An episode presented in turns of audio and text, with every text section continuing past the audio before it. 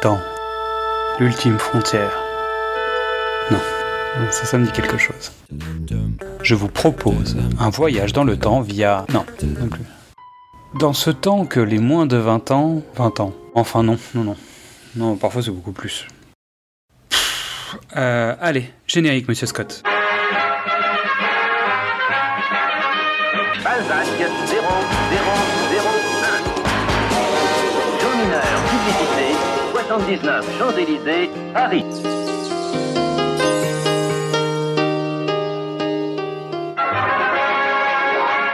Bienvenue dans Précédemment sur vos écrans, le podcast des équipes de Le Pitch était presque parfait. Je suis Xad et avec mon copilote, mon GPS cinématographique Mystery, nous allons vous entraîner dans le passé pour parler d'un film et de son remake, reboot, réinterprétation, préquel, séquel, voire parfois de ses multiples reprises.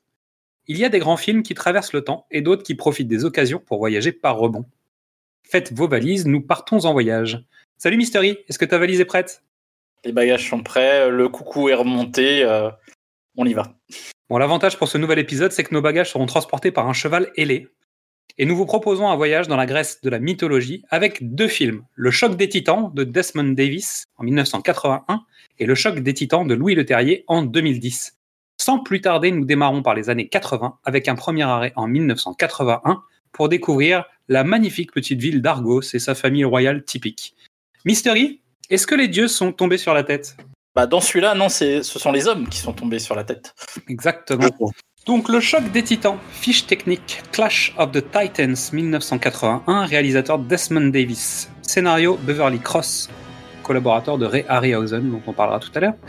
Durée 118 minutes, acteurs principaux Harry Hamlin, Judy Boker, Burgess Meredith, Laurence Olivier, Jack Gwynlin, pardon, euh, Claire Bloom, Maggie Smith, Ursula Andress, Susan Fleetwood et Pat Roach. Voilà euh, pour le petit casting.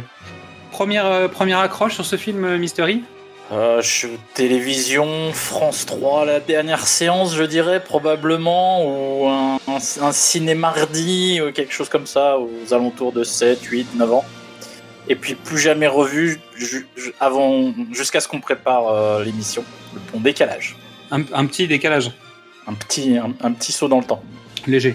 Revenons sur ce casting. Donc, le film est réalisé par Desmond Davis. Donc, Desmond Davis, donc son premier film, c'est La fille aux yeux verts, qui a eu un lion d'or à la Mostra de Venise. Premier film.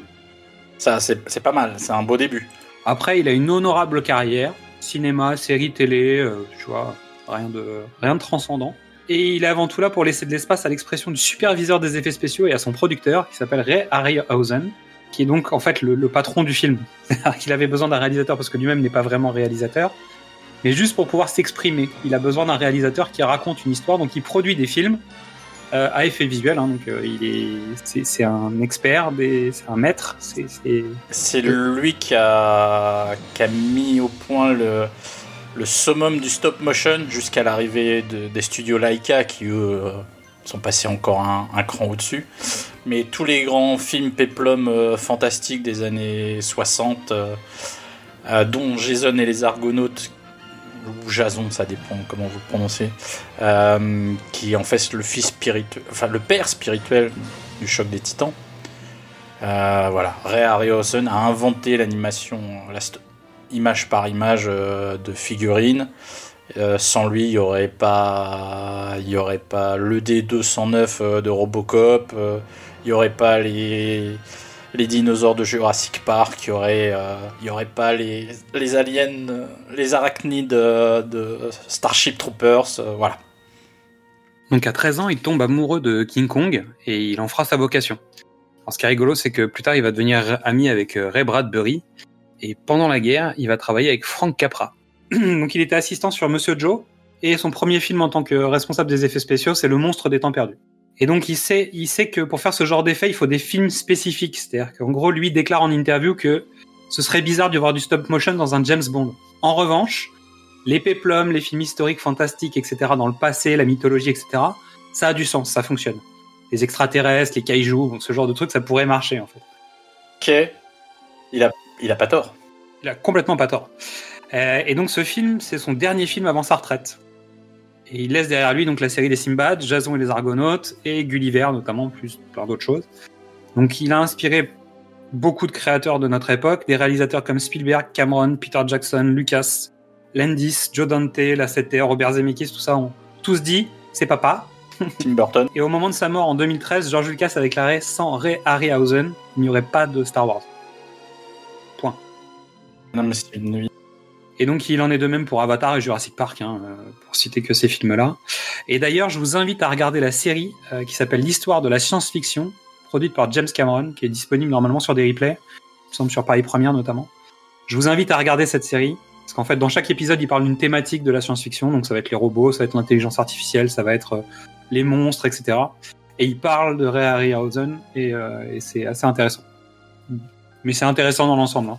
Donc, grand film, des effets visuels, c'est un monument des effets visuels. Alors malheureusement, ce film a été retravaillé, nettoyé, remasterisé, et, plus on nettoie un film, plus les effets visuels sont souvent visibles. Et là, la copie que j'ai regardée moi, pour le coup, elle est euh, assez catastrophique, où en fait on voit à peu près tous les effets visuels possibles, les couches successives par-dessus les films, etc.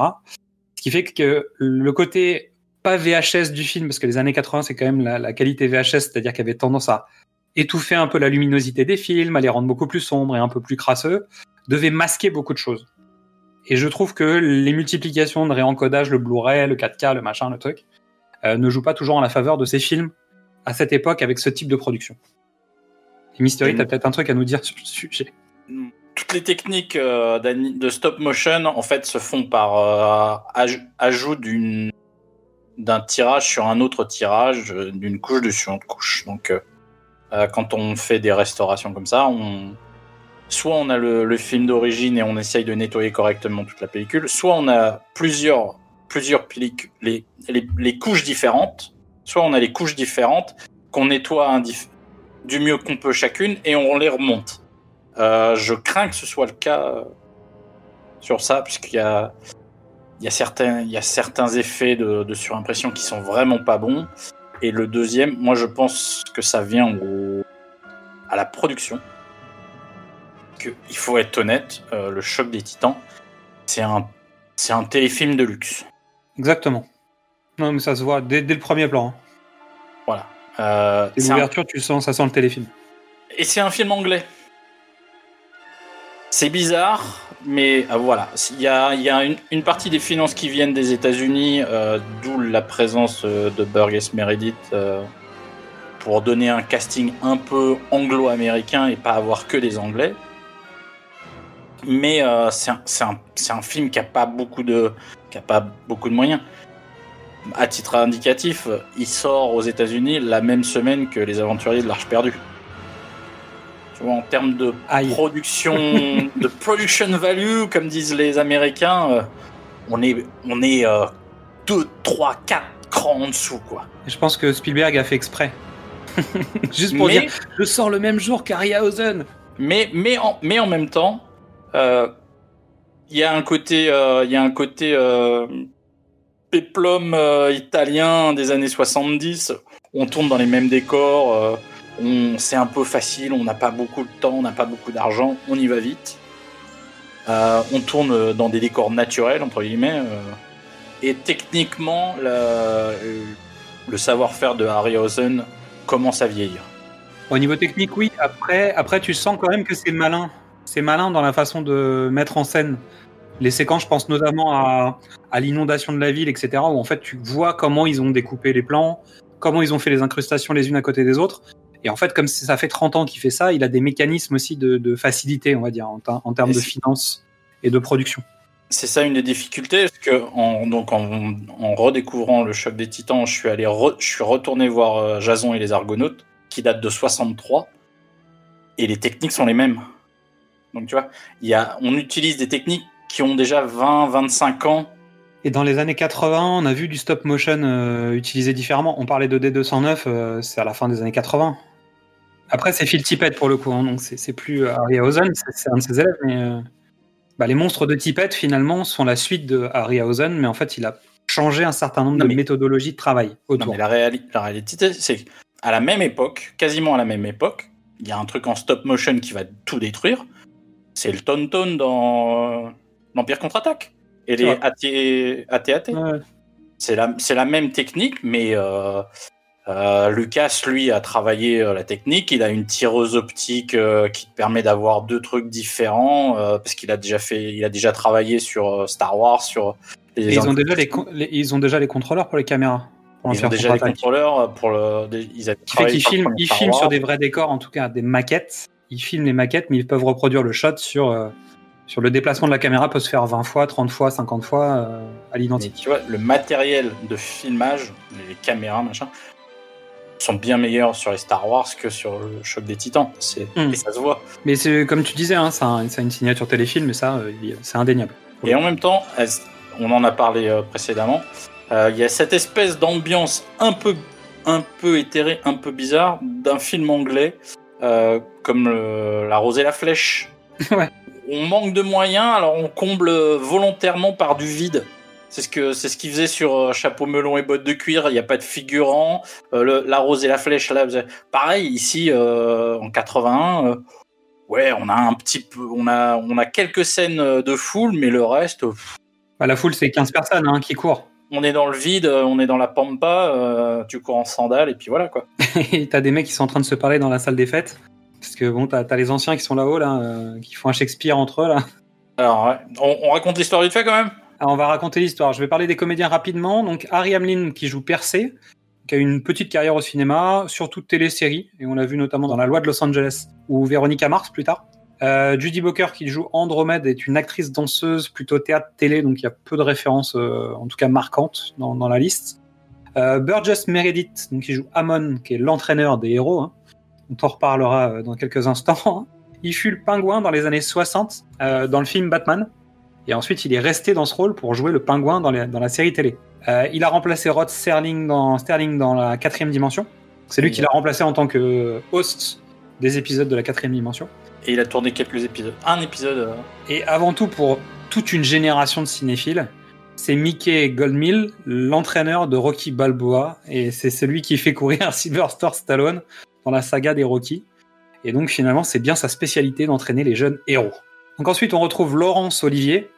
Bon, je pense que vous avez déjà entendu parler de lui, qui joue Zeus, donc évidemment.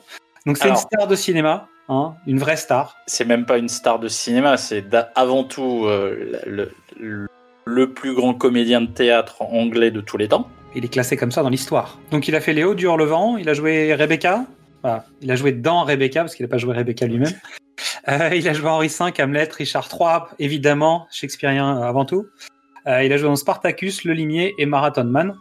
Et pour nos clins d'œil, il a joué devant les caméras de Guy Hamilton, de Terence Young et de Richard Fleischer.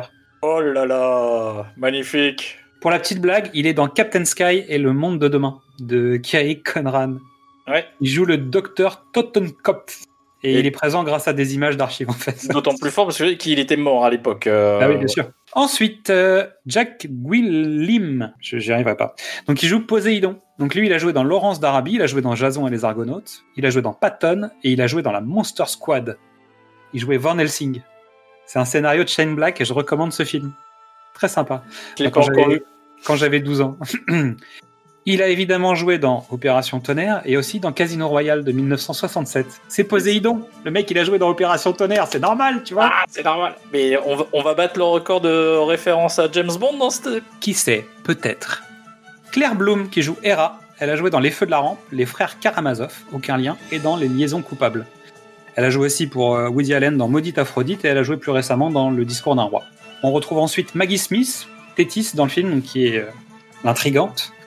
Donc énorme carrière au théâtre, hein, évidemment, euh, et au cinéma. Elle a joué dans Mort sur le Nil, elle joue la grand-mère de Wendy dans Hook, elle a joué dans les deux Sister Acts, elle a joué dans tous les Harry Potter, et elle a un rôle récurrent dans Downton Abbey. Pas mal. Et c'est la mère de. C'est la mère de. Bah, c'est à toi, justement, vas-y. Et donc euh, Maggie Smith, donc oui. Et c'est également la mère de Toby Stevens qui jouera euh, dans Die Another Day. Eh oui, James Bond is back. Bah, justement, sautons à la prochaine personne. Attends, tu voulais rajouter quelque chose sur Ouais, le maintenant c'est ça, voilà. Alors, nous allons sauter sur la prochaine personne qui s'appelle Ursula Andress, qui joue Aphrodite, évidemment, qui est bien évidemment la James Bond girl de James Bond contre le Dr No. Waouh, c'est fou. Elle a joué aussi dans Les Tribulations d'un Chinois en Chine, et à la télé, elle joue dans La Caverne de la Rose d'Or, les superbes aventures de Fantagaro, avec Alessandra Martinez. On peut pas dire, j'ai j'ai toujours j'ai réussi à éviter les 17 rediffusions euh, sur la 5 et M6. Eh ben, t'as loupé un truc. Tu sais pourquoi? Parce qu'en fait, le réalisateur de ça, il s'appelle Lamberto Bava. Et c'est le fils de Mario Bava. Eh ben oui. Ah bon. Donc ça mérite quand même. Il Non. faut, il faut aller regarder Fantagaro, c'est c'est important. Ensuite, on a Suzanne Fleetwood qui joue Athéna et qui a joué dans Les Secrets de la Pyramide, les aventures du jeune Sherlock Holmes, produit par Amblin Entertainment, certain Steven Spielberg ou je sais pas quoi, avec le premier personnage intégralement fait par ordinateur de l'histoire du cinéma. Et elle va remplacer Judy Dench à la Royal Shakespeare Company dans Le Marchand de Venise en 1972. tu l'as vu celle-là arriver ou pas? Elle est bien. Euh, hein C'est officiel, on, on a battu le record de, de mention euh, James Bond. Ça Et wink, wink, wink. Et c'est peut-être pas fini. Parce que même peut-être dans le prochain, on va être capable d'en placer quelques-uns. Euh, et ensuite, on retrouve Pat Roach qui joue Héphaïstos. Et lui, c'est un acteur catcheur. Donc, pour son physique, en fait, on l'embauche régulièrement. Donc, il a joué dans Orange Mécanique et dans Barry Lyndon. Il a joué dans Conan le Destructeur et Calidor. Je rappelle que c'est le même réalisateur, les deux, si je dis pas de bêtises, non? Oui. Ouais, hein, c'est ça. On a déjà croisé la route de ce chemin de quelqu'un qui avait travaillé là-dessus. Il a joué dans les trois, les trois premiers Indiana Jones. Donc il joue un Sherpa dans le bar de Marion et c'est lui le mécano allemand avec la, la séquence de l'avion. D'accord, ah voilà. Ok. Il joue le chef des gardes sur le tapis roulant dans le deuxième épisode avec son turban qui se fait D'accord, ok, ouais. Et il joue un homme de main de la Gestapo dans le troisième. C'est le chef de l'armée des méchants dans Willow. C'est le général Kale Et oui, Le, le général Kale, c'est. une- voilà. Non Il se battra contre Sean Connery dans Jamais, plus jamais.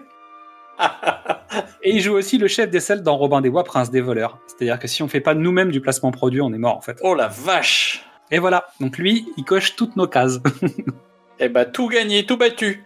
pas mal quand même, hein À la musique, on retrouve Lawrence Rosenthal, à qui on doit la revanche d'un homme nommé Cheval, euh, de Irving Kashner, et l'île du Docteur Moreau. Pas mal. Hmm. Il produira des partitions notamment pour les aventures du jeune Indiana Jones, pour Manix, pour l'île Fantastique, et de très nombreux téléfilms. Voilà, je pense que c'est euh, pas mal, ça donne un, un beau casting quand même dans l'ensemble. Franchement, c'est un. euh, alors, tous les dieux ont tourné en, en genre, euh, je sais pas, 15 jours, 3 semaines, un truc dans le genre. Même pas. Très vite. Ah oui, je pense très vite, oui. Il y a des plans où ils sont tous là quand même. Hein. Donc, ce qui Ah veut bah, dire qu'ils je- ont, ils ont eu des moments où ils ont tous tourné en même temps. Bah oui, non mais euh, moi j'avais lu que Claire Bloom en fait euh, voulait pas tourner très longtemps et uniquement parce qu'il y avait Laurence Olivier. Mais tout le monde est venu parce qu'il y avait Laurence Olivier en fait. C'est la réalité du truc. Soyons clairs. Eh, on a Laurence Olivier Oh dirait- il fait quoi? Je sais pas, mais je viens. Ah bah, Zeus. C'était forcément Zeus. euh, tu, tu, pas lui proposer Poséidon.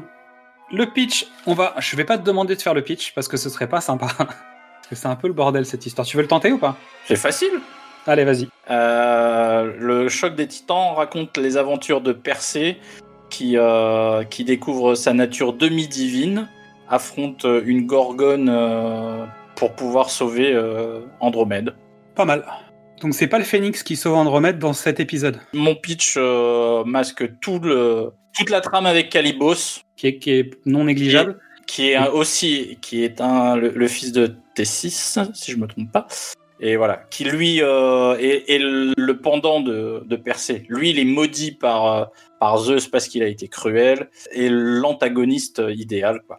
Il a tué les Pégases, en fait, c'est pour ça qu'il est puni. 20 ans après que le roi Dargos l'ait condamné à l'exil, Persée, le fils de Zeus et d'une mortelle, Danaé, doit reconquérir le royaume qui lui appartient. Soutenu par son père, son père, euh, le dieu, hein, il commence par libérer la princesse Andromaque et en tombe éperdument amoureux. Mais la déesse Thétis et son fils Calibos font peser sur la belle une terrible malédiction. Tous ceux voulant l'épouser devront, sous peine de mort, répondre à une énigme. Jusqu'ici, aucun n'a su trouver la bonne réponse. Qu'à cela ne tienne, Persée a bien l'intention de défier la puissance des dieux et de braver mille dangers pour réaliser l'impossible, affronter les sorcières démoniaques et cannibales, combattre le cerbère, trancher la tête de Méduse, une créature capable de changer ses victimes en statues de pierre. C'est le résumé d'Allociné.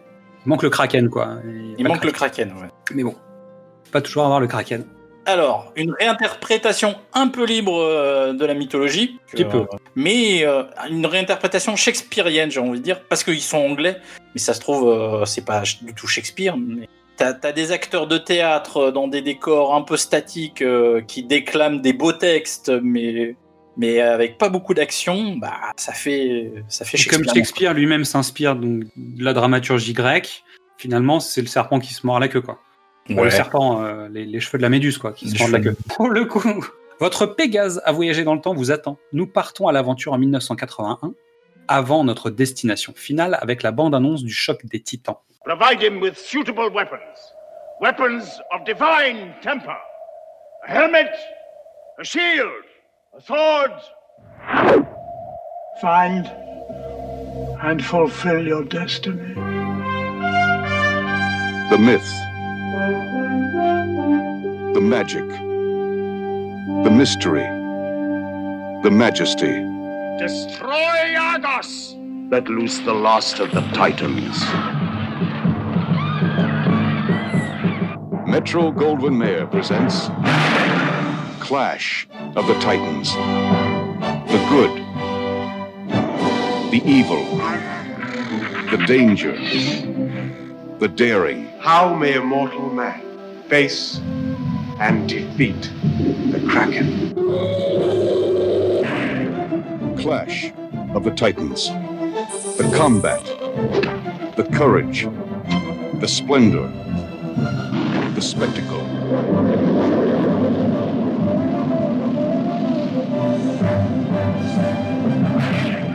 Clash of the Titans. Starring Harry Hamlin as Perseus, Judy Bowker as Andromeda, Burgess Meredith, Maggie Smith, Ursula Andress, Claire Bloom, Sean Phillips, Flora Robeson, and Laurence Olivier as Zeus. Before history, beyond imagination. Clash of the Titans. Donc une femme et son enfant mis dans un coffre et jetés à la mer. Bah, il jette la mer à la mer. Ce sera nous des demain ou... Alors musique très aventure, très enlevée, qui colle pas complètement avec ce générique de début. Tu vois ce que je veux dire ou pas? Un peu, euh, ouais. Il y a, y un fait- côté, il y a un côté un peu étrange sur cette musique qui est vraiment tin, alors qu'en fait t'es en train d'envoyer un enfant et sa mère dans la mer, tu sais où tu te dis bah ils- vont ils vont peut-être crever. T'es pas obligé de faire ça maintenant. T'essayes de donner du souffle à un, un truc euh, pas très agréable. Ça commence, enfin tu vois, il y a un plan aérien, tu peux te dire, ah, t'es sur l'eau de Pégase. Non, pas du tout. T'es juste dans les nuages parce que pour l'instant on n'a pas les moyens d'avoir encore Pégase. Il va venir mais plus tard. C'est important euh, dans, dans la diégèse d'un film d'expliquer l'univers.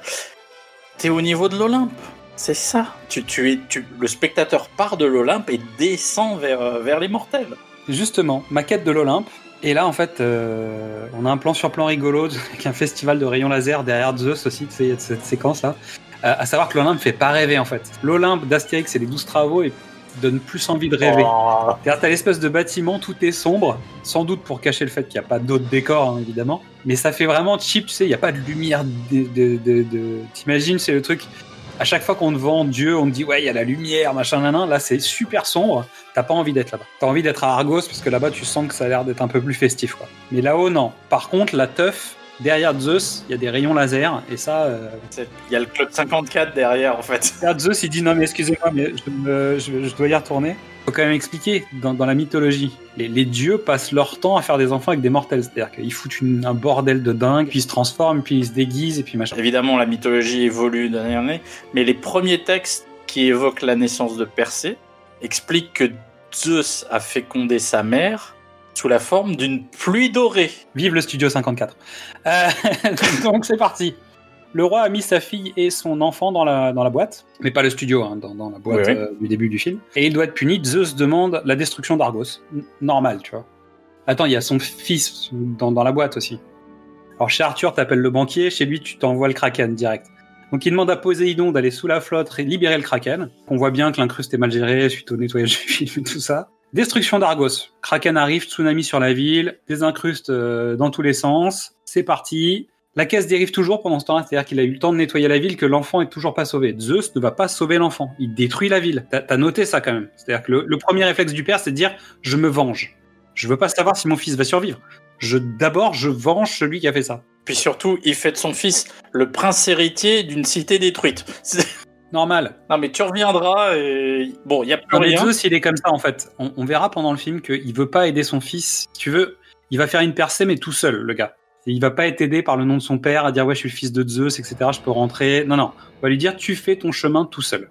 Alors c'est pas encore comme dans le prochain, celui de Louis Le Terrier, le fils veut même pas du nom de son père. Il dit non non mais moi je vais faire mon beurre tout seul. Je veux pas être le fils de je sais pas quoi, ça m'intéresse pas. Lui il profite un peu quand même. C'est-à-dire que papa il lui envoie des cadeaux, il dit ok je vais les garder. C'est symbolique tu vois. Je vais prendre le bouclier et puis l'épée tout ça. Bon c'est jamais ça peut servir. Et donc résultat, euh, la caisse des rives arrive sur une île où tout le monde est tout nu, ça c'est super. Ensuite Persée grandit, il pratique l'équitation, donc là il s'habille. Zeus le voit grandir, il devient un homme. Pendant ce temps-là, euh, Zeus punit le, fils de Thétis parce qu'il a tué ses chevaux au volant. Et ça, il est pas d'accord. Il reste plus que Pégase, donc c'est le dernier. Et ça explique pourquoi il y a que Pégase. Ça, je trouve ça intéressant. Et lui devait se marier avec Andromède. Donc Thétis envoie Persée à l'aventure à Jopé pour venger son fils. Alors j'ai pas trop compris quelle était la vengeance finalement. C'est-à-dire tu prends le fils de Zeus en disant euh, Ah. tiens tu vas aller faire une colonie de vacances à Jopé. Non, mais elle se venge parce que elle, elle demande, euh, elle demande grâce auprès de Zeus, qui refuse d'aider son, son fils, mais qui montre toujours un certain intérêt pour, euh, pour la figurine d'argile de Persée. Donc, par vengeance, euh, Thétis euh, perd, entre guillemets, fait que Persée se perd, il, est plus, voilà, il est coupé de sa famille, il est coupé de ses biens. Il commence euh, son, son chemin initiatique, mais Sa journée. son, son journey, son voyage. Et il se retrouve face à Amon. Donc pas Benoît, hein, il n'est pas parti au Parti Socialiste. Non, Il- non, non, non. le poète Amon, euh, qui connaît donc l'histoire de Persée évidemment. Parce que Amon, l'avantage c'est que le gars en fait c'est la, c'est Wikipédia, tu sais, de la mythologie. Donc en gros, dès que tu lui dis ouais la méduse, le mec il fait Hmm, la méduse, oui je vois tout à fait. Alors la méduse, euh, puis il te raconte l'histoire du personnage en disant ouais c'est, parfait. Donc là, en fait lui, c'est le premier MacGuffin de la mythologie, tu vois. Alors, C'est John MacGuffin. on en parle. On peut. Euh, pa- Parlons, parlons technique d'écriture. J'ai pas parlé du Deus Ex Machina parce qu'en Voilà. fait le Comment principe tu te plains d'un Deus Ex Machina avec des films sur les dieux? C'est pas possible. Alors, le concept a été inventé par le théâtre antique, donc on peut pas se plaindre, c'est eux qui ont mis ce truc en place, donc on a juste appliqué la chose. Et dans ce film, pour le coup, les Deus Ex Machina, c'est des vrais Deus Ex Machina, c'est-à-dire il y a un dieu qui a pris un truc, il a donné au personnage en disant tiens, je suis, je suis Dieu, je te fais un cadeau. Et le scénariste, il fait Qu'est-ce que vous voulez Qu'est-ce que vous. Vous pouvez rien contre moi Eh, T'essayes, t'essayes, tu peux pas m'attraper. Can't, can't touch me. Et en plus, en plus, il y a John McGuffin qui est là pour t'expliquer les prochaines étapes, parce que Amon, lui, il est capable de t'expliquer l'histoire qui n'a pas encore eu lieu. Euh, Dans les chœurs antiques grecs, il y avait le chœur qui, qui te balançait toute l'histoire, mais tu avais aussi un premier mec qui, qui venait déclamer. Moi, j'y vois un- voilà, une référence à ça. Bah, c'est un poète. Il se présente comme un poète. Donc de toute Oui, façon, oui, euh, ça fait donc, référence à, à celui qui connaît l'histoire, qui raconte l'histoire et qui va surtout continuer à la raconter après. C'est-à-dire, c'est pas l'entraîneur des héros, euh, c'est pas Phil, tu vois, dans Hercule. Tu as pensé très fort, hein Évidemment. Ah, tu prends le mec qui entraîne Sylvester Stallone dans Rocky et là tu le mets dans la Grèce antique. Évidemment, je vois une espèce de, de personnage avec des cornes et j'entends, j'entends la voix de Phil en français. Seat Oui. Donc Persée s'entraîne et il reçoit trois cadeaux. Alors il s'entraîne euh, à peu près 4 secondes. Hein. C'est-à-dire qu'il s'entraîne pas, mais c'est pas grave. Donc il reçoit trois cadeaux un casque qui rend invisible, une épée euh, donc qui est une épée euh, indestructible, j'ai envie de dire, et un bouclier qui permet de se recoiffer. Et ça c'est cool. Voilà. C'est C'est vrai. des beaux cadeaux. C'est des beaux cadeaux. C'est pas mal parce que dans, dans, le, dans le mythe, il reçoit l'épée, le casque, pas le bouclier, il reçoit des, des sandales avec des ailes pour pouvoir voler, puisqu'en fait, dans la mythologie, Bah, il est Michael Jordan. c'est en tuant la gorgone, le sang de la gorgone donne naissance à Pégase. Équipé, entraîné depuis 4 secondes, il file à Jopé. Mais il oublie son épée. Mec va découvrir le monde. Donc il découvre le bazar, euh, il apprend le sort d'Andromède. Et avec le casque, il s'introduit dans la chambre d'Andromède. Donc les- déjà, le fils de Zeus commence à devenir creepy. Ça fait à peu près 4 minutes qu'il a un casque qui rend invisible. Le premier truc qu'il fait, c'est d'aller dans la chambre d'une meuf qu'il connaît pas pour la mater. C'est la théorie de Paul Verhoeven. Quand tu deviens invisible, tu perds, un amateur pervers. tu perds tout combat moral. Non, le, le mateur pervers, c'est Paul Verhoeven. Ça, on le sait depuis très longtemps. L'invisibilité entraîne la, la perte de la moralité. En fait, il disait que l'homme redevient à l'état de nature parce qu'il n'a plus le regard de la société sur lui. Donc résultat, il redevient violence. Point barre. Ça s'appelle L'homme sans ombre. On vous le conseille, c'est avec Kevin Bacon et c'est assez rigolo. Il découvre un vautour gigantesque en stop motion qui vient avec une cage dorée. Il découvre qu'Andromède est somnambule, qu'elle se détache de son corps, elle se glisse dans la cage et le vautour l'emmène. Persée a tout vu. Voilà, fin. De retour à Amon, Persée découvre Pégase. grâce au casque de Zeus, il l'approche, il réussit à l'attraper et à rester dessus, ce qui n'était jamais arrivé. hein. Et grâce à Pégase, il peut suivre le vautour et découvrir qu'Andromède retrouve Callistos. Il a la tête de Johnny, tu sais, dans, dans les guignols. C'est le point faible du film, c'est-à-dire que euh, il est à la fois joué par un acteur, pas sa silhouette est jouée est, est animée en stop motion. C'est un peu compliqué. Callistos découvre que Persée est dans le coin, ils finissent par aller se battre ensemble, euh, mais Persée a trouvé l'information qui lui permet de résoudre l'énigme. Donc il a coupé la main de Callistos, ça c'est important. Parce que Callistos va aller voir sa mère en pleurant en disant Ouais, c'est pas juste, tu regardes, il m'a coupé la main, je sais pas quoi. Et pendant ce temps-là, Persée lui retourne à Jophée et il demande la main d'Andromède. Et on lui pose l'énigme et il dit Ouais, je sais, c'est la bague, regardez, je l'ai. Elle est là, là, c'est un anneau, il est sur la main de Callistos. Bon, j'ai pris la main, mais bon, je vais quand même te filer la bague parce que je suis cool. Donc, euh, il décide de l'épouser. Donc, Tétis prend ça super mal. Surtout que la mère d'Andromède, cette idiote, dit qu'elle est plus belle que Tétis elle-même. Et donc, dit, mais non, mais ça va pas. La statue qui s'effondre, la déesse qui apparaît dans la tête de la statue. Donc, t'imagines Maggie Smith dans une statue. Donc, dans 30 jours, le jour le plus long de l'année, soit Andromède vierge est livrée au Kraken, soit la ville sera détruite. Ce qui fait que la fille est en train de dire Persée, tu vas te la caler sur l'oreille, c'est tout ce qui va se passer, tu vois. Elle lui laisse 30 jours quand même pour réagir. Donc Amon propose à Persée d'aller voir les sorcières aveugles. Elles, elles sauront peut-être. L'idée c'est que le Kraken va, va débouler sur la ville et qu'il n'y a aucun aucun homme ne, ne peut trouver de solution au Kraken. Alors à savoir, on a oublié de préciser, le Kraken en fait c'est l'outil qui avait été utilisé par Poséidon, Zeus et Hadès pour virer les titans. Donc alors, le, le, les- le père de Zeus, Non, le Kraken c'est un ancien c'est un titan. c'est un titan mais qui a servi à balancer les autres à la poubelle quoi. Ce qui veut dire que c'est l'arme ultime en fait. C'est moins précisé dans celui-là. Dans le, dans le film dont on parlera après, c'est beaucoup plus clair. Mais euh, Ouais, là, là, c'est juste le, le châtiment divin. euh, c'est un outil, mais c'est pas un monstre. Enfin, c'est un monstre. Il est monstrueux, mais il a pas cette euh, cette aura titanesque. voilà. cette- Get the Kraken. Pendant ce temps, Callistos essaye de capturer Pégase en image par image. Et quand Ouais. Persée arrive, Pégase n'est plus là. Et ça, Terrible. ça va lui faire perdre du temps. C'est étonnant quand même. Il a que, il a que 30 jours. Voilà, il faut aller voir les Styges, mais euh, mais à pied. Bah, donc euh, l'équipage, Andromède en tête, part à l'aventure. Callistos aide au mieux. Il fait tout ce qu'il peut pour les, les aider, à les ralentir le plus possible. Donc Zeus réclame plus d'aide à Persée de la part des autres dieux. Le casque est perdu dans les marais. Donc Bubo est, est enfin créé. Bubo, c'est une espèce de petite chouette trop mignonne. C'est construit, c'est construit par Héphaïstos. C'est tout mécanique, c'est trop mignon. Euh, donc le casque avait été fourni par Athéna. Le casque est perdu. Zeus exige d'Athéna qu'elle envoie son son hibou qui Elle refuse. Elle lui dit pas, elle lui, elle lui dit pas, elle lui dit pas. Elle lui dit d'accord, on va s'organiser. Athéna donc cons- fait construire un hibou mécanique et on est à mi-parcours du film et là tout d'un coup on devient ça devient un film pour enfants. Ouais, mais on t'envoie, on t'envoie quand même un bubo, donc qui peut être packagé normalement si tu t'organises correctement. Il y a moyen de faire pas mal de ronds avec ce truc. C'est un R2D2. C'est le- non mais c'est le Baby Yoda avant le truc, c'est le C'est BB-8. c'est c'est BB-8. Ouais, exactement. Non mais c'est ça quoi, tu vois, c'est le c'est le, le truc sur lequel les gosses accrochent. Donc Persée arrive chez les trois sorcières. Bubo se saisit de l'œil des sorcières, qui leur permet de voir en fait. Elles ont un œil pour trois, c'est un peu galère. Et c'est quand même plus classe parce que dans la mythologie, elles ont un œil pour trois et une dent pour trois. Et donc elles expliquent que le kraken en fait potentiellement peut être tué par personne d'humain. En revanche, peut-être que si tu t'organises bien, la méduse qui peut tuer tout être vivant pourrait tuer le kraken. Elles sont pas sûres. Donc Persée leur rend l'œil avant de se tirer, parce qu'en fait lui l'œil ça l'intéresse pas. Donc ils partent à chercher la tête de la méduse. Donc avec ses compagnons euh, qu'il a rencontrés il y a peu et dont on n'en aura rien à cirer parce qu'en fait euh, ils vont tous crever. C'est des red Euh, shirts. ils servent à rien, les mecs. Et encore, l'avantage, c'est qu'on t'explique, on n'essaye pas de te construire des, des relations. Alors, s'il y en a une, parce que la première fois qu'il arrive au...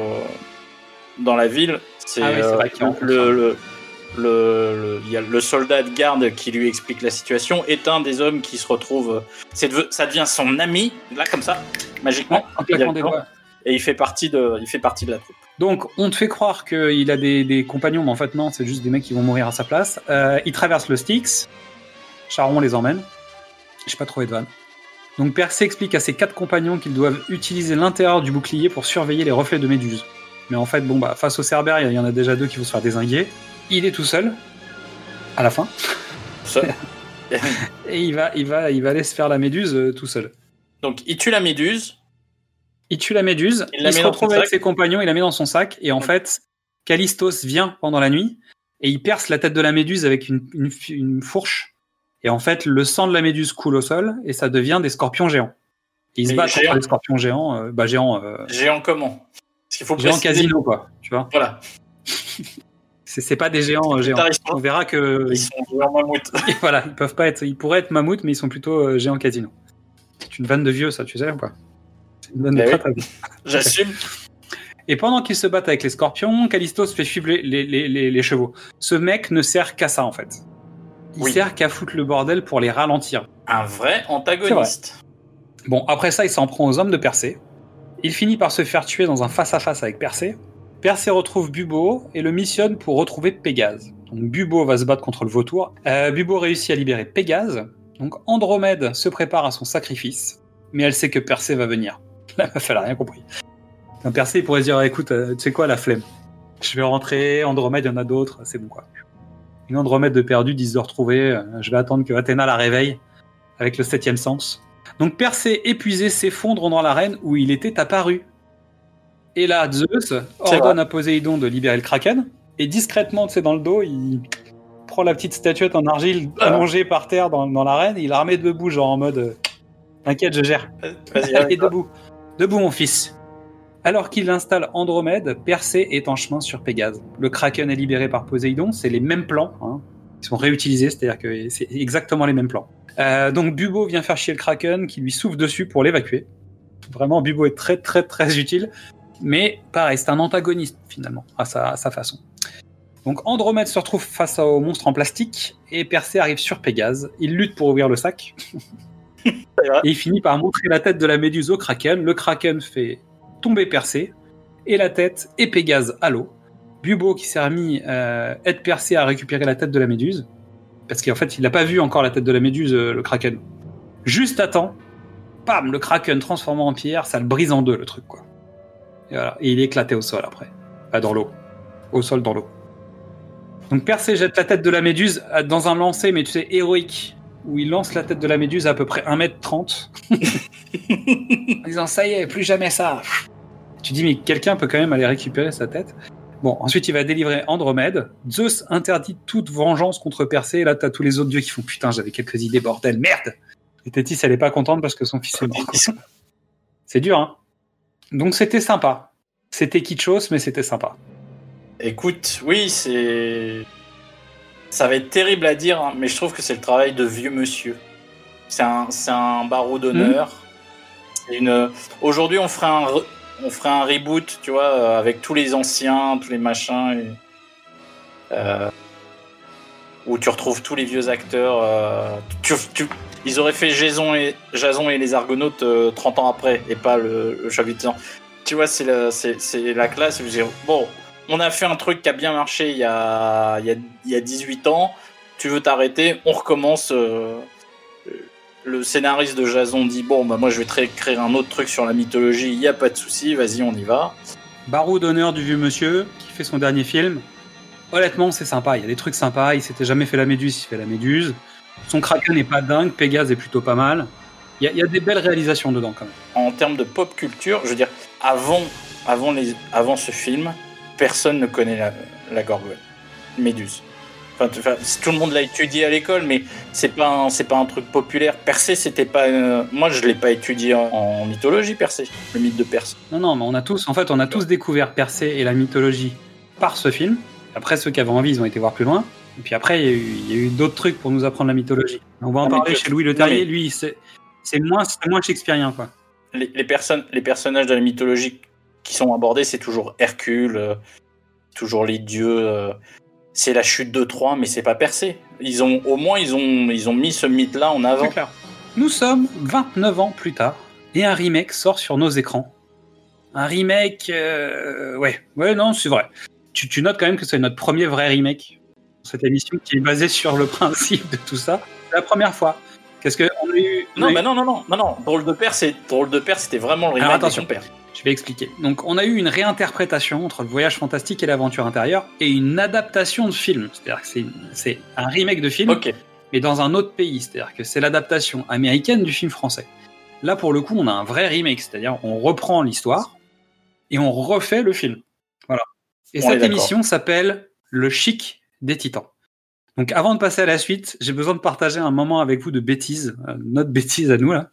Donc, durant les années 80, la RATP, donc le métro parisien, cherche à casser la routine des voyageurs. Et il lance un concept qui s'appelle le ticket chic, ticket choc.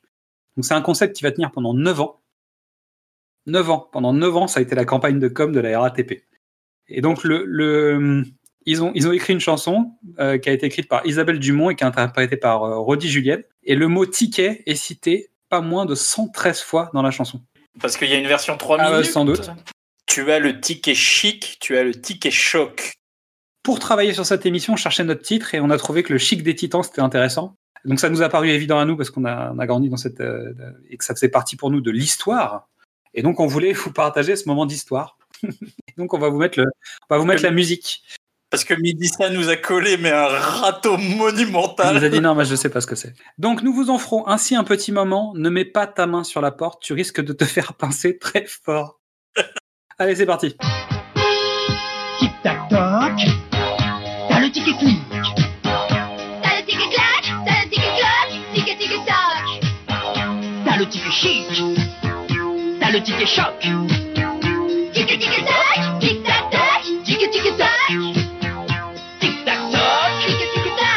le ticket clic. ticket ticket tic. T'as le ticket clac. T'as le ticket cloc. Ticket ticket toc. Ticket ticket toc, T'as le ticket chic. ticket ticket chic. T'as le ticket choc. Ticket ticket toc. Tic tac toc. Ticket ticket toc. Ticket ticket ticket toc. Ticket ticket ticket toc. T'as le ticket stop.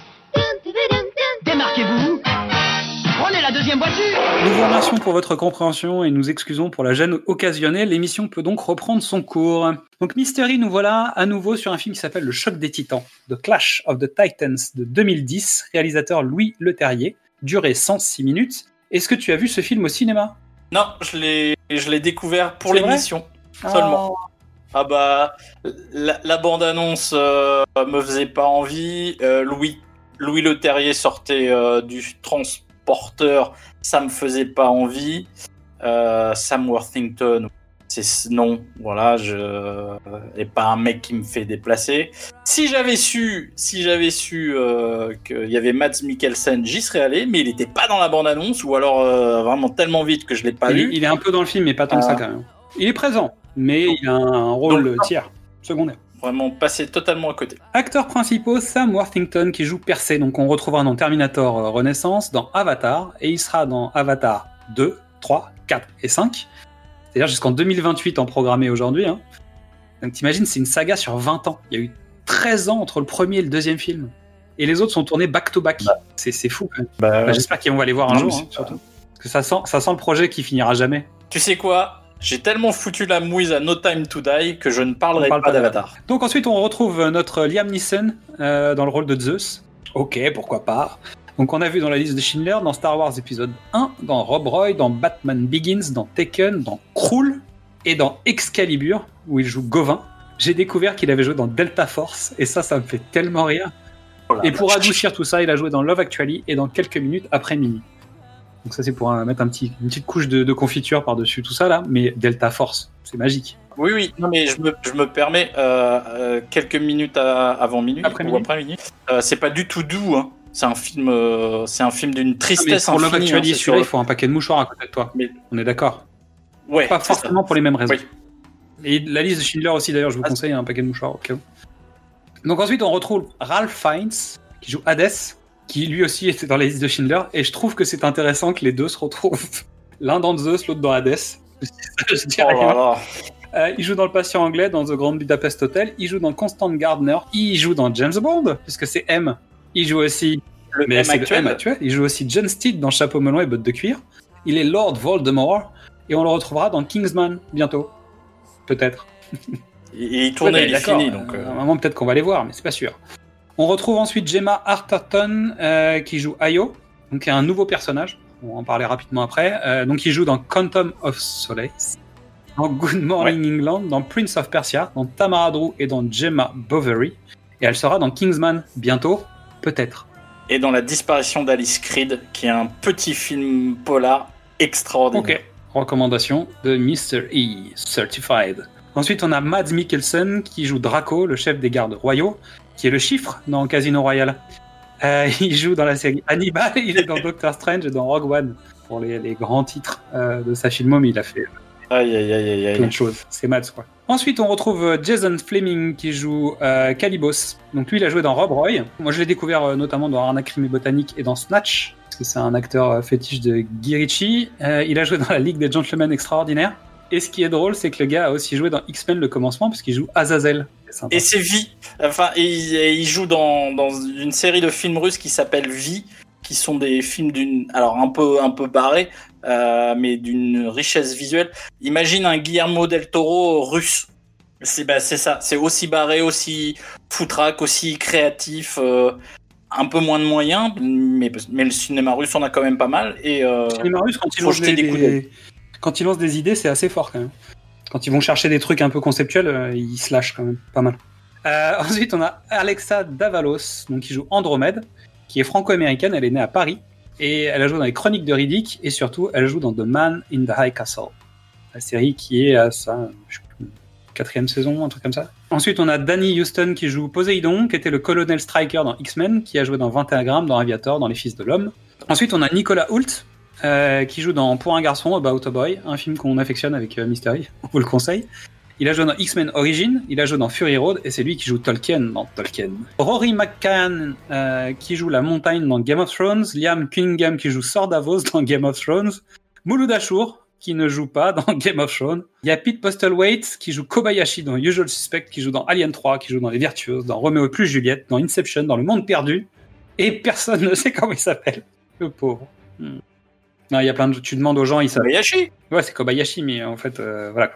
Et on termine avec Luke Evans qui joue dans Le Hobbit 2, 3 et dans Fast and Furious 6, 7, 8 et dans Blitz. Voilà, petit casting. Tu notes ou pas quand même que tous ces mecs, ils ont des CV, laisse tomber quoi.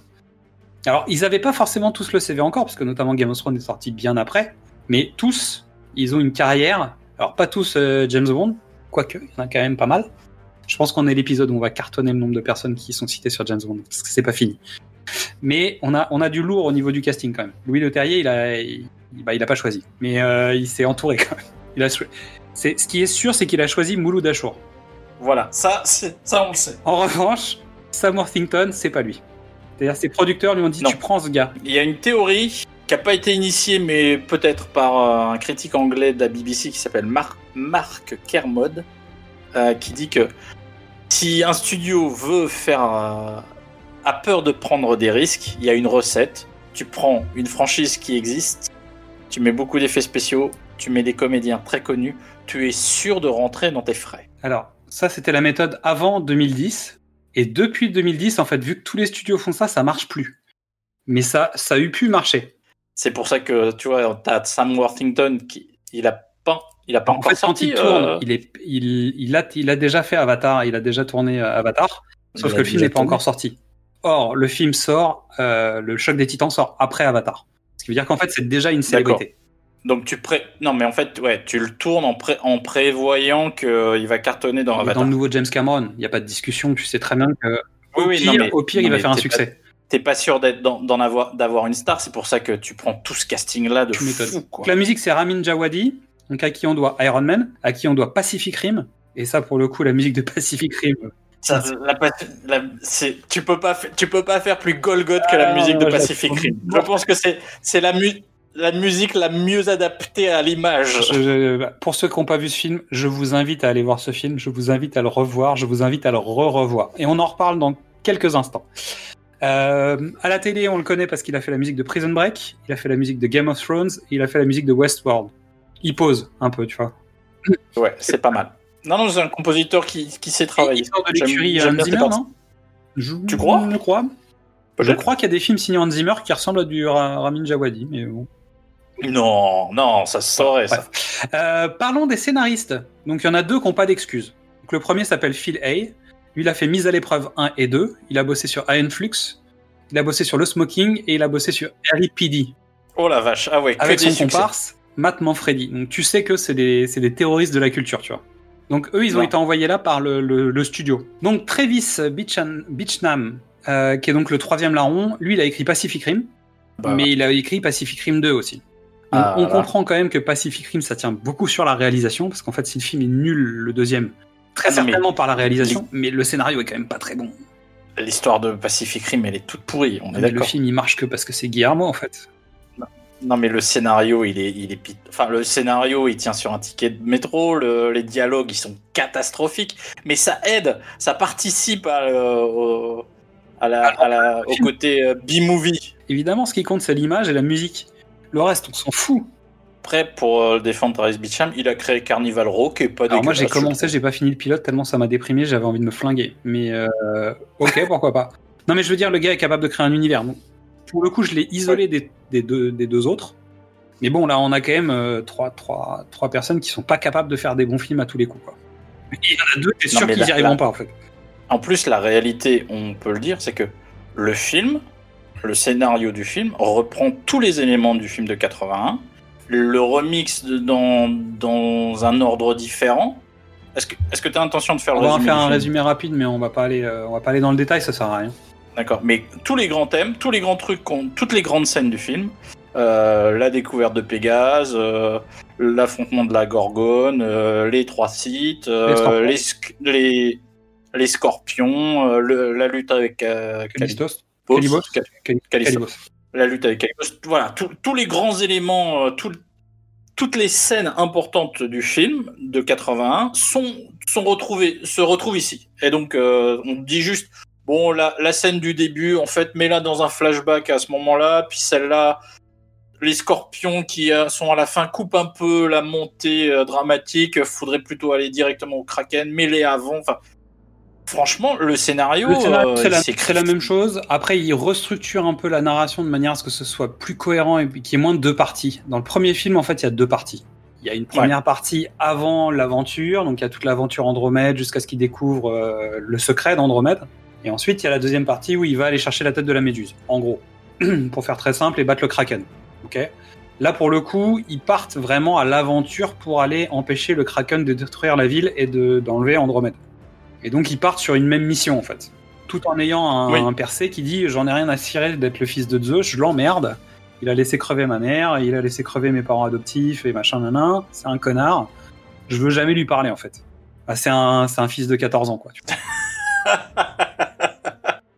Louis Le Terrier, donc, qui est connu pour être euh, le réalisateur de blockbusters français, donc euh, à l'étranger et en France, parce que c'est lui qui réalise Danny the Dog et Le Transporteur, et Le Transporteur 2. Aux États-Unis, il a fait l'incroyable Hulk, Le Choc des Titans et Insaisissable.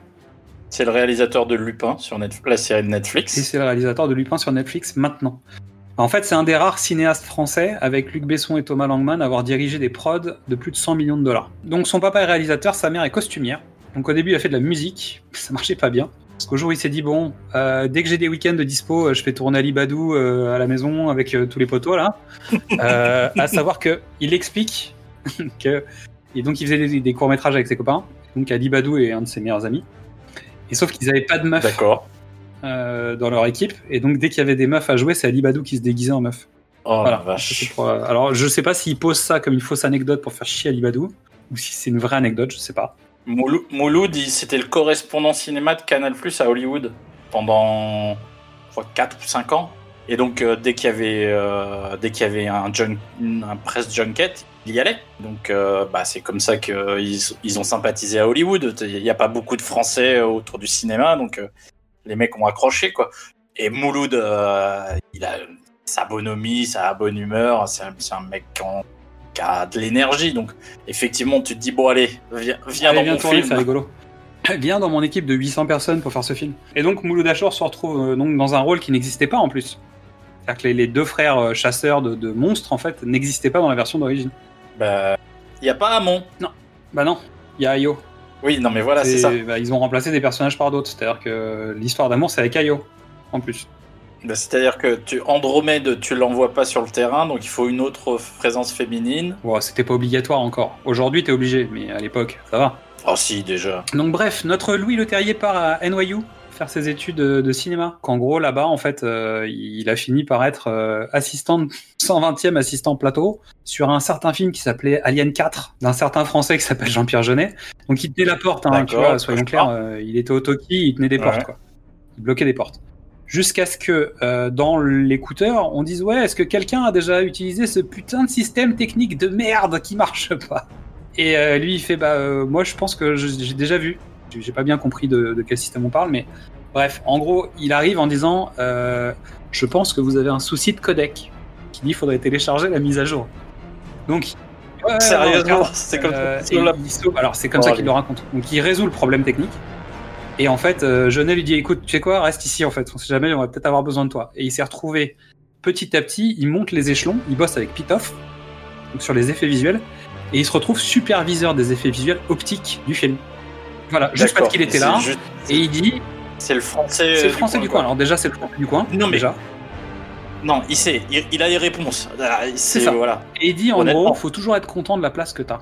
Il dit j'étais 120e assistant, je veux dire, j'existais pas, personne me connaissait et machin. Mais en fait, c'était cool, tu vois. C'était genre, j'étais content d'être là. Et quand il y a un moment, il y a un problème et que tu te dis, bah peut-être que j'ai une réponse, donc tu lèves la main timidement en disant peut-être que je sais. Et d'un coup, bah voilà, tu te retrouves superviseur des effets visuels optiques. Ensuite, il est stagiaire sur euh, Jeanne d'Arc. Il va être deuxième assistant sur euh, Astérix. Et en fait, Besson a tourné des plans sur Astérix.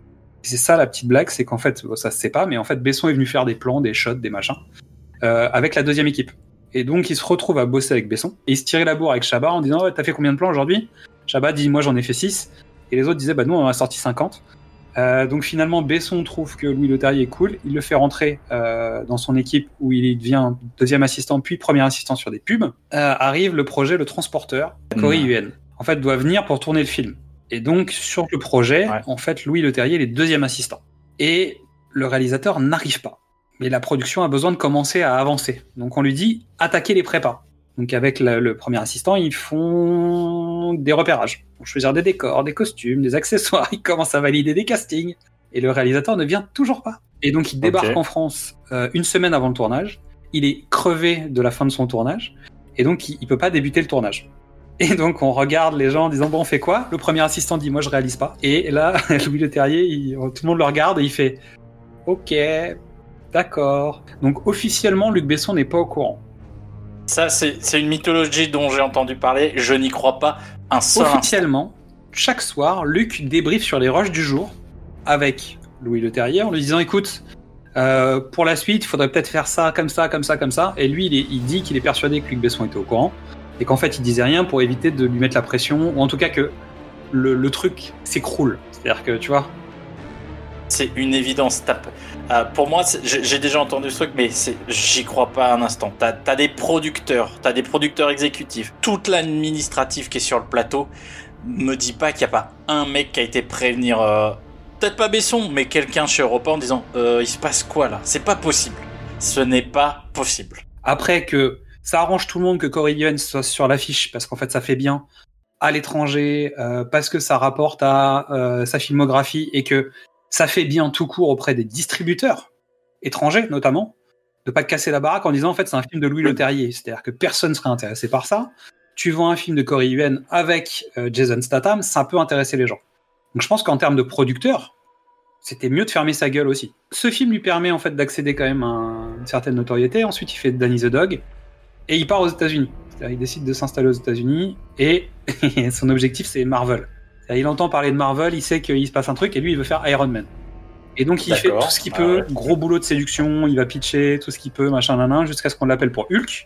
Donc il fera le Hulk avec euh, Edward Norton.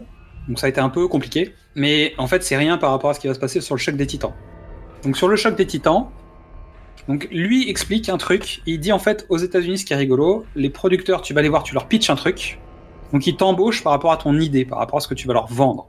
Et il dit il y a toujours un moment sur les tournages américains où il y a la session où en fait les producteurs viennent te voir pour te demander de faire un truc qui est à l'encontre même de ce pourquoi ils t'avaient embauché. Et donc il gère un tournage où en fait il choisit pas son comédien principal. Il voulait Michael Fassbender en fait pour jouer le rôle. Ça aurait Ah. Hmm, pourquoi pas. Ça lui aurait Qui sortait de 300, on est d'accord? Mais ça leur aurait peut-être évité de faire euh, Assassin's Creed. C'est peut-être Sam Worthington qui aurait fait euh, Assassin's Creed. Au début, lui, euh, son engagement, c'était de se dire, je vais aller travailler directement avec Ray Harryhausen, c'est-à-dire qu'il a échangé avec Ray Harryhausen. En gros, l'idée de Louis Leterrier au départ, en tout cas, ce qu'il explique, c'est de dire, je voulais faire le film que Ray Harryhausen n'avait pas les moyens techniques de faire à l'époque. Ok? Ok. Donc en fait, il va le voir en lui disant, euh, c'était quoi l'objectif? Qu'est-ce que qu'est-ce qui avait été un frein et machin? Et si vous aviez les moyens d'aujourd'hui, vous feriez quoi? Et donc finalement, euh, il part avec des notes. Il revient au studio en disant voilà, j'ai parlé avec Ray Harryhausen et le studio lui dit on lui parle pas, tu lui parles pas, tu lui as pas parlé, tout ce que tu as noté tu jettes. On est en procès avec lui en ce moment.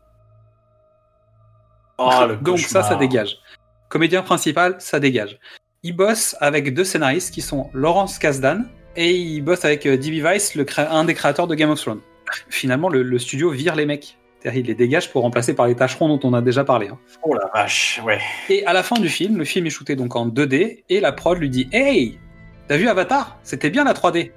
On Oh va tout basculer en 3D. vache. Et les mecs ont fait ça. En fait, ils ont fait ça. euh, c'est quoi le délire? Je crois que c'est trois mois avant, avant la sortie du film. Ils ont commencé les, les, les conversions. Voilà.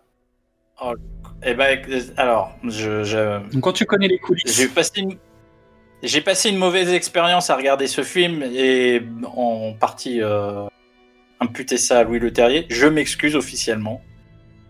Si Louis, si vous nous écoutez, ce qui est euh, peu de chance d'arriver, euh, si vos oreilles ont sifflé autour du, du 1er avril, c'était moi et je m'en excuse. Euh, donc sa volonté, pas de stop motion, pas d'image par image.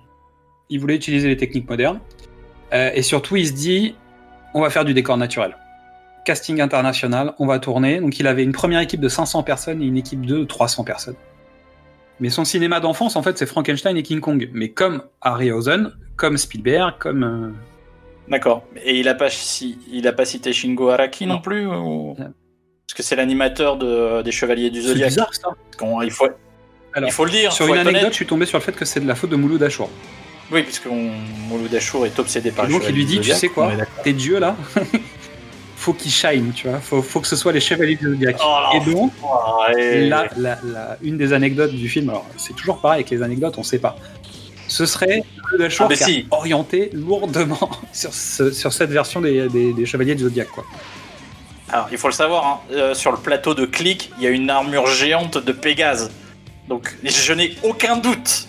Je n'ai aucun doute. À nouveau, c'est quelqu'un qui, est- qui est plus ou moins de notre génération, le Terrier, on a à peu près les mêmes âges. Il a grandi devant la même télé que nous, c'est-à-dire qu'il a grandi devant les Chevaliers du Zodiac comme Mouloud Achour. Donc en fait, il peut balancer sur Mouloud en disant c'est de la faute de Mouloud, c'est pas la mienne. Mais euh, c'est pas une obligation. Donc après, pareil, Mouloud Achour, si jamais tu nous écoutes et que tu as euh, la vraie anecdote, on, on est disponible pour l'entendre. Ok, pas de problème. Après, c'est à la, là, donc les le- le- euh, les dieux de l'Olympe euh, sont tous dans des armures d'argent ou d'or. Euh, Zeus, euh, incarné par Liam Neeson, brille encore plus que Arthur dans Excalibur. On se croirait, quasiment, de- on se croirait quasiment dans des telenovelas euh, d'Amérique du Sud Ah quand même. Je suis désolé. Ah mais ça, c'est de l'armure qui, qui, qui Ça, claque. C'est-à-dire que l'eff- l'effet laser de Laurence Olivier, il est devant, il est pas derrière. ça fait bizarre. Quand même. Moi, je trouve que ça sonne, euh, ça sonne faux. euh, ça marche pas, quoi. C'est-à-dire qu'il y, a un- il y a un côté euh, faux clinquant. euh, ça marche pas. Il manque, le, il manque les colonnes doriques derrière et, le masque et, et le masque à deux faces. C'est ça. Non, mais il manque beaucoup de choses dans ce film. Euh, déjà, je pense qu'il manque un bon découpage. Là, pour le coup, je pense que peut-être c'est imputable au réalisateur, en partie. Même si je pense que la difficulté de gérer les effets visuels qui sont masse dans ce film, c'est très compliqué. Choisis. Et, Enfin, et je pense que la production choisit au montage surtout, parce que le montage il est un peu épileptique, la spatialisation des scènes d'action elle est dégueulasse, Euh, tu sais jamais où t'es. Alors après les comédiens font le job, j'ai rien à dire sur le, le casting en lui-même, hein. même Sam Worthington qui est pas un, comédien, euh, comment dire, qui dégage beaucoup d'énergie et qui a priori a sans doute été un peu insupportable sur le plateau, euh, ça passe. Mais en revanche euh, le découpage, les scènes d'action etc c'est illisible quoi. C'est le début en plus du montage Bah. épileptique, donc c'est l'en- c'est l'enfer. Ouais, ouais. Euh, il y a- Quand je l'ai vu, moi, j'ai l'impression qu'il y a une influence, euh, oui, de, de- des Spielberg des années 80. Il y a un côté, il y a un côté film d'aventure, façon la momie. Tu vois ce que je veux Ouais, dire? mais sans, sans le talent de Stephen Sommers à l'écriture et à la mise en scène. Je suis, Ouais. je suis désolé, hein, mais, euh, Non, mais c'est ça. je peux comprendre euh, les difficultés de tournage, les volontés, etc., etc. mais Stephen Sommers, notamment sur la momie. Après, ça durera pas forcément sur tous ces, tous ces films, mais la momie, Juste la momie. je veux dire, c'est un- il y, a- il y a des idées de mise en scène qui sont dingues. Et d'ailleurs, je vous renvoie vers les vidéos de. Je pense que le, le Fossoyeur de film a fait une vidéo sur euh, Stephen Sommers. Non, mais d'accord. Mais tu vois, dans l'esprit, dans le- l'envie de, de grandes aventures, de grands trucs, de grands monstres, il y a un, il y a un jean qui débarque de nulle part. Euh, les scorpions euh, qui faisaient peut-être un mètre euh, au garrot, c'est des- il y avait la taille de gros labrador ou de, de- là font 6 mètres. Un peu la faute de Peter Jackson. C'est-à-dire euh, après après le Seigneur des Anneaux, euh, il faut il faut en mettre, il faut en coller plus, il faut en faire plus. faut- Et d'ailleurs, tu notes qu'ils ont envie. euh, bah, c'est la nouvelle politique des studios de l'époque, c'est-à-dire qu'on est au démarrage de cette envie absolue de, de faire des, des franchises. C'est-à-dire qu'ils ont fait le jeu des Titans Ah qui est un bah, remake, et ils enquilleront après sur la colère des Titans, qui est la suite du film. Alors qu'il n'y a aucune raison, quoi, tu vois. Alors l'histoire euh, Thésis euh, du en 81 est remplacée par Oui. Hades Ce qui est plus intéressant, je trouve. et pas, alors moi justement au contraire. Les frères ennemis, Euh, c'est intéressant pour d'autres raisons, mais parce qu'en fait, ils y grèvent d'autres histoires et le fait que la répartition des pouvoirs entre Poséidon, Zeus et Hadès, c'est fait au détriment d'Hadès. Donc il a la rage depuis longtemps. On a vu ça dans Hercule de Disney aussi. Mais c'est eh ben exactement ça. Excuse-moi, ben fallait pas prendre Ralph Fiennes, fallait prendre James Woods qui, qui a ses défauts et ses qualités hein, mais dans, dans le Hercule de Disney, James Wood euh, c'est un Hades Et tu veux extraordinaire. dire que, en fait, dans le même film, t'as déjà des problèmes avec ton Sam Worthington, tu te prends un James Wood, juste pour euh, l'équilibre. Mais oui, parce que honnêtement, est-ce que, est que Ralph Fiennes a tourné plus d'une semaine? Non, mais en tout cas, il a tourné, euh, il a tourné dans le même costume que, que pour Harry Potter, donc déjà tu fais des économies. Potentiellement, il y a une partie des effets visuels qui sont les mêmes, je pense. Sauf que la bibliothèque, tu sais, de Voldemort Voilà. qui apparaît comme ça dans la brume, et ensuite il repart. Non, mais un- tu vois, c'est c'est une semaine de fond vert, grand max. Liam Neeson et Lu- Luke Evans. Luke Evans, il est passé euh, juste avant, avant d'aller chercher ses enfants. Faut- ça va pas durer très longtemps, ça. il paraît que soyons costumes, je suis venu voir. Ils l'ont pas caché, ils l'ont pas payé même. Il est au, il est au générique, il était pas au courant. Donc on va faire le pitch de ce deuxième film juste pour comparer. Mais c'est le même. Persée est un demi-dieu, fils de Zeus mais élevé par les hommes. Malgré sa puissance, il ne peut défendre sa famille face aux griffes d'Hadès, le dieu des enfers. Persée se porte alors volontaire pour une mission périlleuse où il devra affronter les créatures redoutables d'Hadès pour sauver Zeus et sauver le monde. Ah, c'est plus la même mission, hein. Il va pas, il va pas pécho une meuf là. Mais si, c'est la même mission. Il va pas pécho une meuf. Mais c- c'est la même mission. Andromède doit être sacrifié par le Kraken, il y va, mais juste pour contrarier les dieux. Mais c'est la même mission, c'est les mêmes, c'est les mêmes aider- étapes. Il doit, son trouver père à une, recharger sa jauge d'énergie, tu sais, pour pouvoir faire des, des Hadouken. il doit trouver une solution pour affronter le Kraken. La même. C'est la même. Il est accompagné euh, des, des mêmes red shirts. Alors pour le coup, la vraie différence c'est que là, on a une, on apprend un peu à les connaître Ouais, ils avant ont qu'ils chacun meurent. une réplique. Mais à nouveau, les scénaristes n'ont pas le talent des scénaristes de Cameron euh, sur Aliens. En fait, avec une phrase, tu sais qui est qui. Ça marche moins bien. Alors, tu t'attaches à certains personnages. Mads, Mads, oui, ça, Mads, ça marche, mais parce qu'il a, il a plusieurs répliques, plusieurs séquences, parce qu'il a un changement Ouais, de, de rapport avec Persée, Il a un un petit tout arc. petit arc, avec une épée. Euh, et notamment, Narratif. il lui apprend à se battre, euh, pareil, en 4 secondes. Ça, c'est le, le report. Je reprocherais à cette équipe d'avoir maltraité Bubo. Et ça, c'est moche. Parce qu'en fait, il s'en moque dans une scène. Parce que Persée prend Bubo, en fait, euh, le petit hibou euh, mécanique du film d'origine, en disant Et ça? Et l'autre, il dit Non, mais laisse, on s'en fout, ça sert à rien. Et ça, c'est moche. C'est les mêmes, c'est les mêmes étapes, c'est le même objectif, c'est le. Tu changes deux trois trucs, tu remplaces euh, Burgess Meredith par euh, Gemma Arterton. Un gain, un gain, une perte, je ne saurais dire, c'est trop différent. Oui, hein, tu pareil, peux pas juger. c'est pas la même. Euh, mais tu remplaces euh, son, son- cette espèce d'intérêt amoureux euh, de la princesse. On est d'accord. En fait, le, la version Le Terrier ne se concentre que sur la deuxième moitié du film, du, de 81. Pas sur la quête, sur la quête du héros, vraiment. Voilà. Sur la découverte de ses origines, parce que ça, c'est bâclé. Pour le coup, en fait, on lui dit Ah, au fait, t'es le fils de Zeus. Ouais, mais moi, j'ai pas envie. Bah ouais, mais tu l'es quand même, alors. euh. C'est l'histoire de l'homme contre les dieux, sauf que, enfin, c'est mal traité, c'est mal approfondi. C'est juste un film d'aventure pour de l'aventure et, Basé sur une licence connue, c'est-à-dire sur un nom connu. euh. bah oui, mais parce que tu refais la même histoire. Il est temps de repartir voler jusqu'à Joffé, avec la bande-annonce du choc des titans de 2010. Du royaume des enfers, je les ai observés. Pour les mortels, c'est l'heure du châtiment. Les dieux ont besoin de nous. Besoin qu'on les vénère. En quoi avons-nous besoin d'eux? Non Je les ai créés et ils récompensent mon amour en me défiant. Il n'y aura aucune trêve. C'est la fin. Ce n'est que le début. Percy, depuis fort longtemps, je te protège. J'ai toujours été là. Aurais-je entendu ses prières? Ce fils ne ressent aucun amour pour moi. Rien ne t'oblige à lutter. Quelqu'un se doit de résister.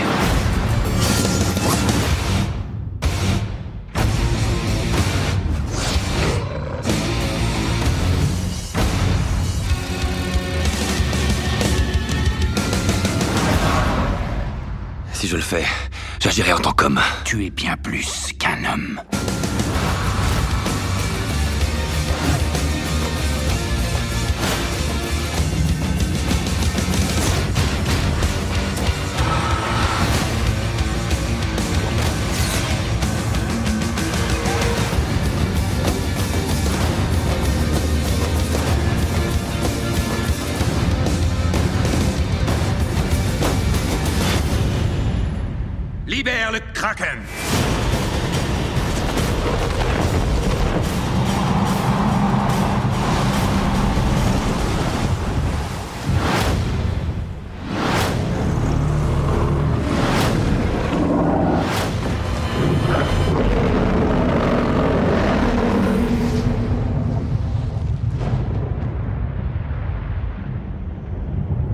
Gros spectacle, hein. grosse ambiance.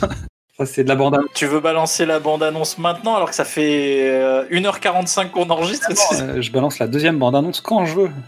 Ok. Je pense qu'on a beaucoup parlé des différences entre les deux films et les ajouts. Moi, je trouve dans l'ensemble que l'intrigue et la narration, la dramaturgie autour du deuxième film est potentiellement plus efficace que sur le premier. Ça va plus vite, ça va droit Bien. au but. euh, Il y a un côté, euh, il y a un côté plus tenu dans la- dans l'histoire. C'est-à-dire, c'est c'est une- c'est un vrai film d'aventure. Dans, dans le premier, euh, Percé, il est sympathique, mais tu vois, il est pas, euh, pas un guerrier quoi. Mais non, c'est un prince qui, dé- qui découvre le monde.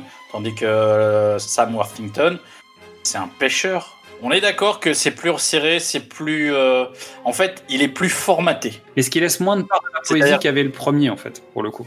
Non, mais c'était. John Truby est passé par là. Tu, tu vois les actes, tu vois les trucs, tu vois tout. C'est exactement le même scénario, la même structure scénaristique que tout ce qui se fait euh, à l'époque et encore aujourd'hui.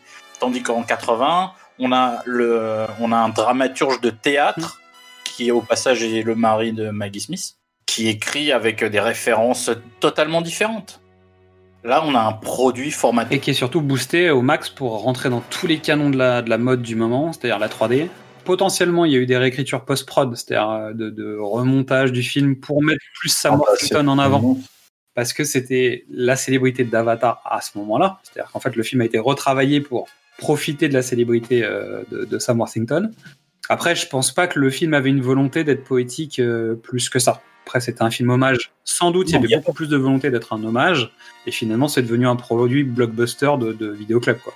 Alors, est-ce que les intentions de Le Terrier, comme tu l'as raconté, euh, devaient être plus euh, Peu hommages, plus noble, ouais. De toute façon, quand t'as un studio qui fait, qui fait un procès euh, producteur précédent, c'est que c'est mal barré. c'est- plutôt inquiétant. Euh, dans quel ordre on les regarde? Parce qu'en fait, moi, j'ai regardé le Louis Le Terrier en me disant que j'allais moins prendre cher euh, à la comparaison dans ce sens-là, d'abord. Et finalement, ça m'a ça m'a moins coulé le, le, le 80 parce que je le connaissais, que c'était un, des souvenirs d'enfance. Donc malgré tout, j'ai gardé mon souvenir de gosse en voyant le film. Mais je suis pas sûr qu'il faille le faire comme ça. Je pense qu'il faut commencer par le 81 et regarder le 2010 après. Mm, Ouais, je pense. Moi, je l'ai fait dans l'ordre chronologique, Ouais. donc. euh, Et en fait, t'as plus. Comme le film de 2010 c'est pas très bon, t'as plus, tu vois, t'as des, t'as des résonances. Tu dis ah d'accord, je vois ça. Mon cerveau a plus fonctionné parce que si je l'avais regardé, euh, mon cerveau serait éteint et j'aurais pas analysé. et Je serais, tu vois, Ouais. je- j'aurais- mon esprit aurait divagué. Là, j'avais encore un esprit analytique en disant ah ouais, c'est pour ça, d'accord, ok. Donc ils- les scorpions, ils les mettent là parce que. euh, voilà. euh, Pour... Mais euh, ouais, après, ça, ça reste quand même un film à grand spectacle, celui de 2010. Le Kraken, c'est une belle créature, quoi.